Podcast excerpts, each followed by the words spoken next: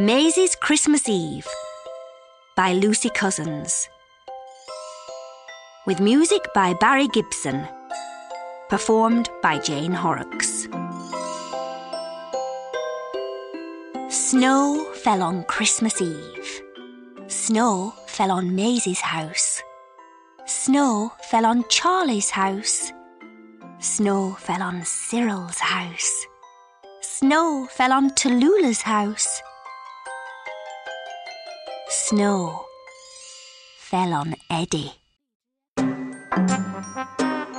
He was on his way to see Maisy.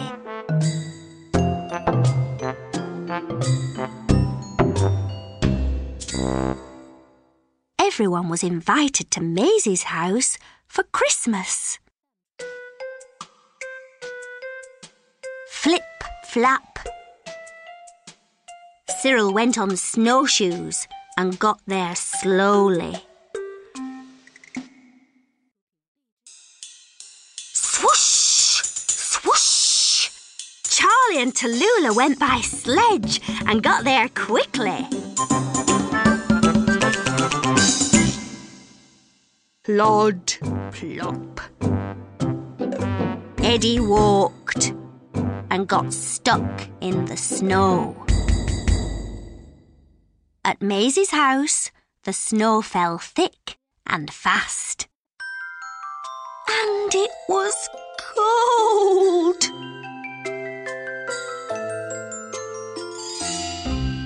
The friends hurried in to keep warm by the fireside. Everyone got ready for Christmas. But where was Eddie? They made mince pies, wrapped presents, and put up paper chains. But where was Eddie?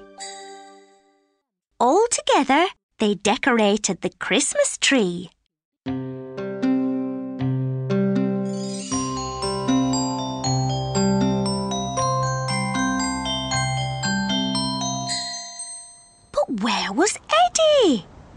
They all went out to look for him. They found a shed covered in snow. They found a bush covered in snow. They found snow covered in snow. And at last, they found Eddie. Hooray!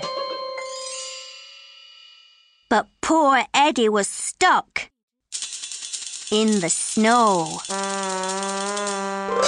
One, two, three, pull! One, two, three, push! Oof! Oh dear, Eddie was still stuck. Then Maisy had an idea. She fetched the tractor. One, two, three. Pop! At last, Eddie was free.